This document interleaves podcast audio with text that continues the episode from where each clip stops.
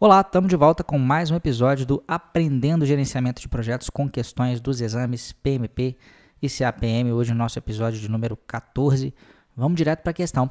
Qual das opções a seguir é a causa menos provável da presença de dificuldades no gerenciamento de um projeto? Então, causa menos provável da presença de dificuldades no gerenciamento de um projeto. Letra A: ausência de uma especificação de escopo. Letra B, uma taxa interna de retorno menor do que 1. Letra C, requisitos pouco claros. Letra D, participação de pessoas de cinco países diferentes associada a uma indefinição da língua padrão a ser utilizada nas comunicações formais. Vamos lá, escolha a sua opção e eu já vou para a resposta. Bom, a, única opção aí que talvez não tenha, que talvez não, que não tem uma ligação direta com a parte operacional do projeto é a letra B, que é uma taxa interna de retorno menor do que 1. Vamos ver opção a opção. Primeiro, letra A, ausência de uma especificação de escopo. Bom, é a especificação de escopo é um documento importantíssimo na definição do escopo do projeto, do trabalho que tem que ser realizado. Então, certamente é um problema, é uma causa de dificuldades. Vou pular a letra B, vamos agora para a letra C. Requisitos poucos, pouco claros. Se a gente não sabe também o que o cliente está querendo, fica muito difícil gerenciar um projeto. Então, certamente não é essa.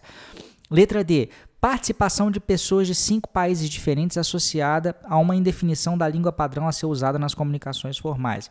Esse é um problema, eu acho que menos sério do que letras A e C, né? mas também é um problema complicado. Né? Se a gente tem muito, de muita gente de muitos países diferentes, a gente tem problemas culturais, a gente tem problemas de comunicação, em especial se não está claro qual que é a língua padrão do projeto né, a ser usada nas comunicações formais, pode ter um, uma quantidade de conflitos bastante grande.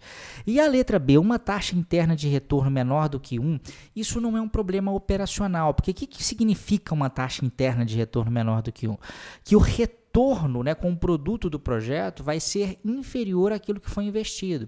Então, é como se, por exemplo, você, a sua empresa optasse por, ah, sei lá, construir ou, ou, criar um novo produto, né? mas esse produto especificamente, é, a quantidade de dinheiro que vai voltar né, para a empresa a partir das vendas desse produto é menor do que a quantidade de dinheiro que a empresa investiu.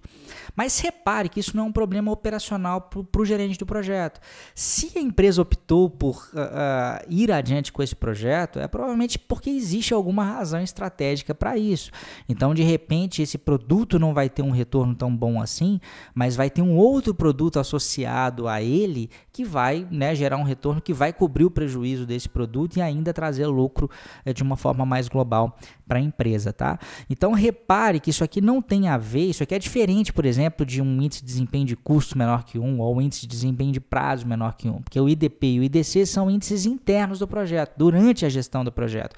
Aqui não, aqui é uma questão de decisão de seguir adiante do, com o projeto mesmo que ele não esteja trazendo o retorno financeiro de curto prazo esperado. Já as outras opções, letras A, C e D, trazem realmente complicações aí para o gerente do projeto. Então, a melhor opção nesse caso é a letra B de bola, beleza? Se você gostou dessa questão, provavelmente vai se interessar no segundo workshop Certifica GP, que é um workshop que eu estou preparando e que eu vou falar muito a respeito, muito mais a respeito das certificações PMP e CAPM, como é que elas podem aí uh, se entrar na sua carreira, né? elas, como é que elas podem ser inseridas na sua carreira para que você possa ter melhores salários, mais competitividade, é, condições de se destacar na empresa em que você já trabalha. A gente vai estar tá falando da importância das certificações e também de tudo que você tem que fazer para passar, seja em uma ou outra, isso aí vai depender da sua experiência, né? Se você for, mais iniciante, a CAPM é mais adequada, se você já for mais experiente, a APMP, mas basta se cadastrar em www.certificagp.com.br, coloque seu e-mail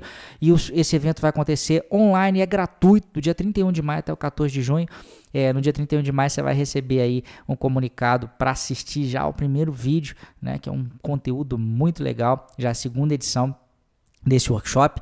É, na primeira, mais de 18 mil pessoas participaram e nessa eu quero você comigo, tá bom? Cadastra lá. Grande abraço e até a próxima.